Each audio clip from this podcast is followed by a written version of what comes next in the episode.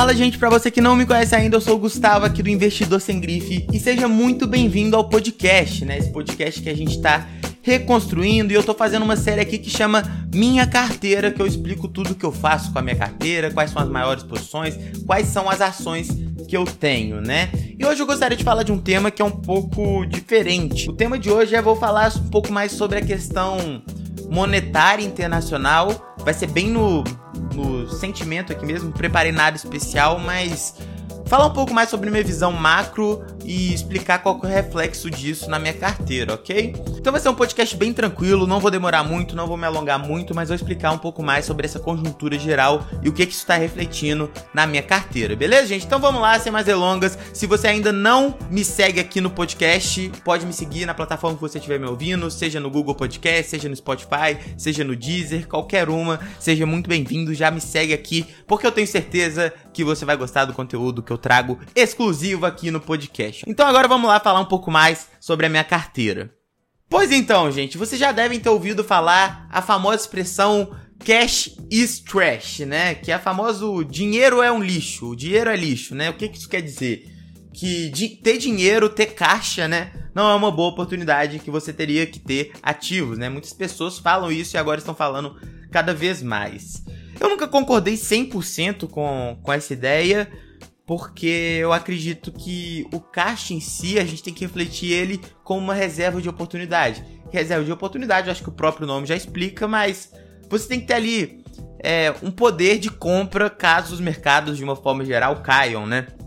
E para isso que você acaba tendo caixa. Então, conforme você vai ficando mais otimista ou mais pessimista, se você for ficando mais otimista, você tem menos caixa. Se for ficando menos otimista, você tem mais caixa, você tem mais reserva de oportunidade. Mas recentemente eu comecei a acreditar que pode ser que pela primeira vez em um bom tempo, pela primeira vez desde quando eu invisto, que já vai fazer, já vão fazer oito anos, né? Pela primeira vez desde quando eu invisto, tô tendo a concordar com essa frase de que cash is trash. Por quê?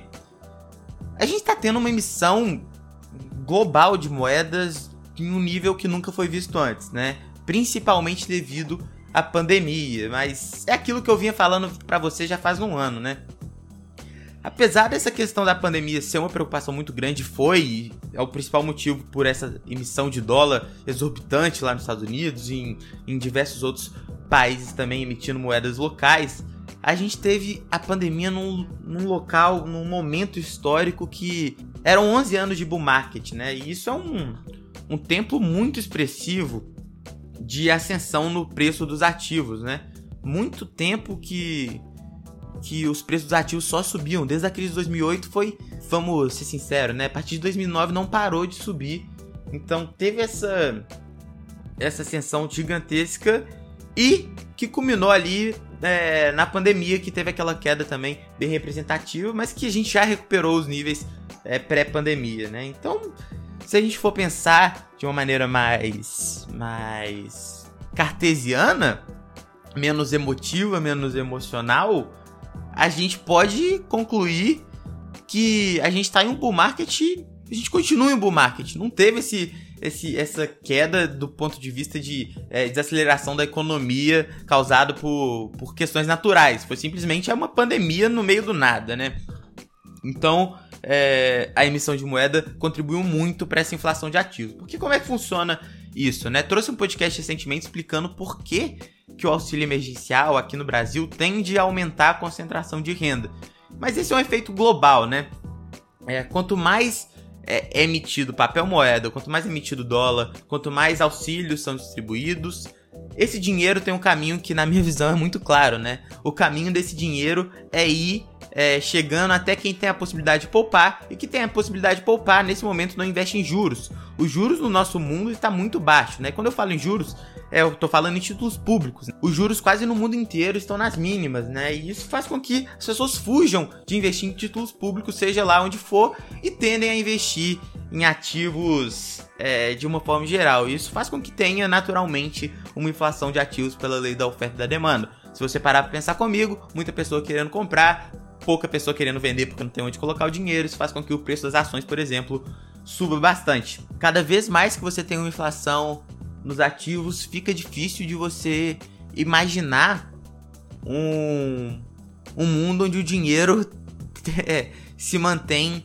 é, com o mesmo poder de compra. Obviamente que isso nunca se manteve, né? Sempre teve a inflação que tirou o poder de compra das pessoas, mas nesse momento, com essa emissão, com esses pacotes trilionários do governo americano, eu acho que isso é, tende a ser uma crescente e acentua ainda mais, né?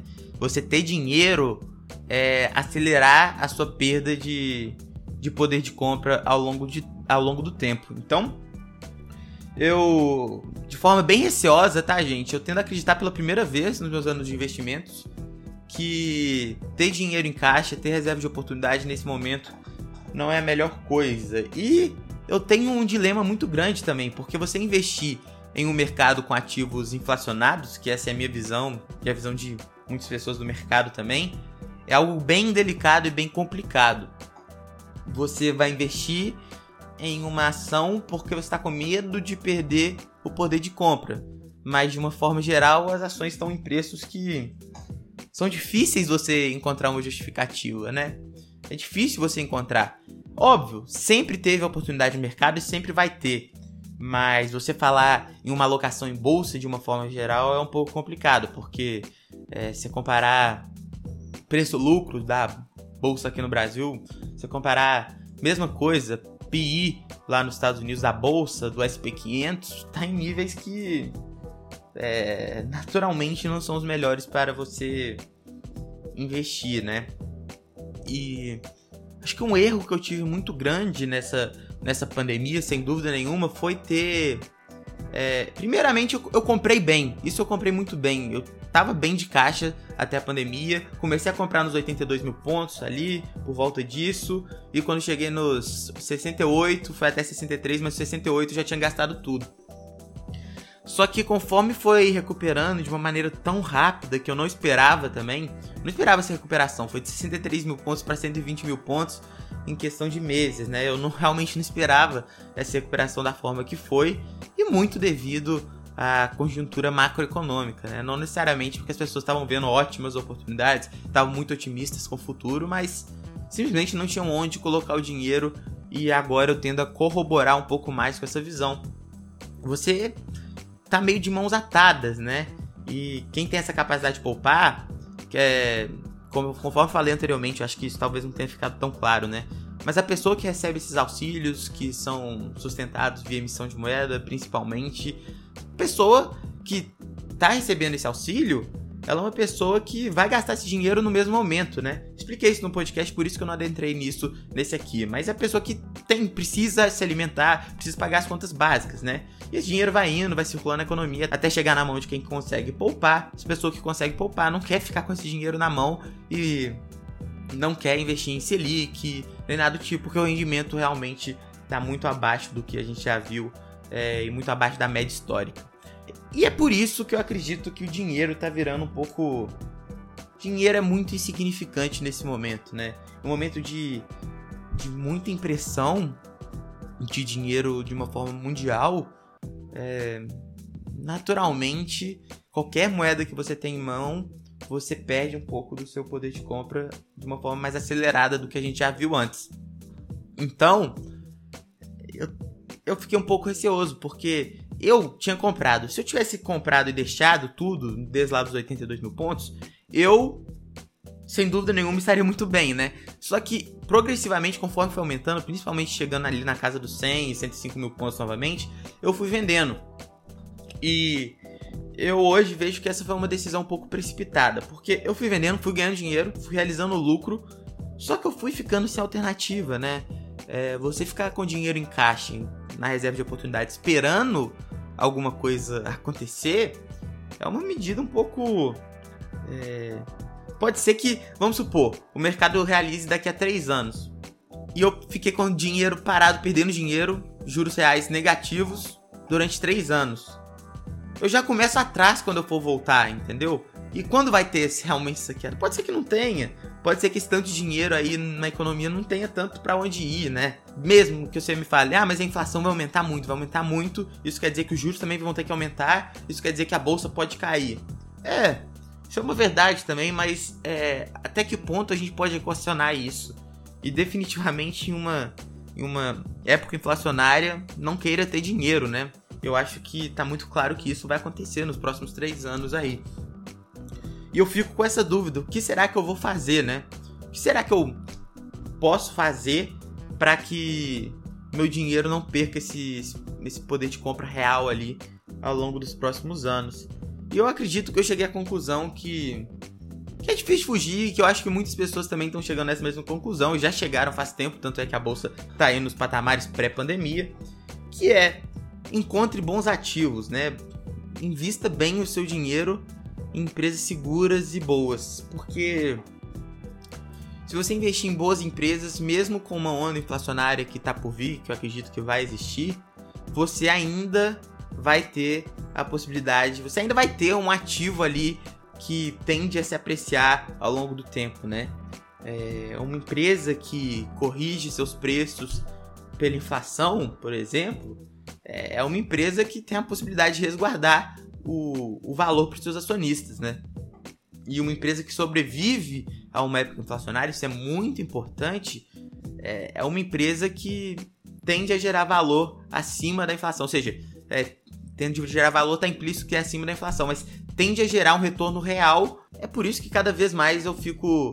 Eu tô em busca de boas empresas. Já tive empresas piores, mas eu acho que esse é um momento total, totalmente voltado para empresas quality, né? Para empresas que é, não vão quebrar. Meu, meu método de, de, de investimento sempre foi muito associado a um desconto no valor absurdo com muito mais risco naturalmente. Uma possibilidade de ganho, um upside gigantesco, mas também com com a possibilidade até de, de uma empresa quebrar. Eu sempre fui esse investidor um pouco mais arrojado e fazendo algumas poucas previsões assim de, de fluxo é, de caixa da empresa, geração de caixa operacional principalmente da empresa. Eu sempre procurei é, empresas que tivessem um upside gigantesco, mesmo tendo mais risco. Mas eu acho que esse não é o momento. Vocês já devem ter visto. No último podcast eu falei, por exemplo, da M Dias. M Dias para mim é uma empresa M Dias Branco, né? É uma empresa que vai passar por, por, por essa onda inflacionária, vai sofrer, mas vai passar e vai sair eventualmente até melhor. Então eu tô em busca dessas empresas, né? Se você ainda não ouviu, foi o último episódio do, da minha carteira, né? Eu falo da M Dias Branco porque eu tenho ações da M Dias Branco. Então eu acho que é, eu tendo a acreditar que esse é o momento de alocação em ativos reais, em ativos que ainda não estejam tão esticados, eu não vou comprar ação independente do preço, para mim isso realmente não existe, mas eu vou começar a alocar em ativos que, na minha visão, não estão caros e são de boa qualidade. E esses ativos existem e eu tenho certeza que vocês vão ver ao longo do, da, das próximas posições que eu for postando aqui no podcast, vocês vão entender um pouco melhor a minha visão o que, que eu tô querendo dizer com isso. Então, a minha tendência é progressivamente diminuindo caixa, né? É, e talvez aumentar minha carteira com exposição ao dólar, porque eu acho que é, mesmo os Estados Unidos tendo emitido esse tanto de, de dólar, o dólar ainda o dólar. E mesmo que todas as outras moedas também estejam em, em grande oferta no mercado, o dólar é sempre demandado, principalmente em momentos difíceis, né? Então, eu aumentando minha exposição em dólar, eu posso me precaver aí em alguma questão relacionada a isso. Então, uma empresa que é exportadora e é brasileira tem a possibilidade de ter essa receita em dólar sem ter aumentado tanto os seus custos de produção, né? É, então, acho que essa é uma visão interessante que eu gostaria de passar para vocês, que é o que eu estou pensando agora nesse momento. Não quer dizer que é certeza absoluta, que é, é o que vai acontecer, mas é o que eu estou fazendo aqui com a minha carteira, beleza, gente? Então é isso. É, vou passando as, as, notícias, vou também passando quanto que eu tenho de caixa, se eu tô. É, como é que eu tô diminuindo esse caixa, com quais posições, em quais preços. A gente vai conversando aqui no podcast. Tô querendo voltar bastante para fazer isso. Vou continuar com giro sem grife, sem dúvida nenhuma, mas queria também é, trazer atualizações sobre o que, que eu tô fazendo aqui de maneira um pouco mais frequente, beleza? Então, obrigado para todo mundo que chegou até o final. Já me segue aqui, é, já indica pro amigo esse podcast para ajudar a gente a crescer ele, ok? Então, um abraço para vocês e até a próxima.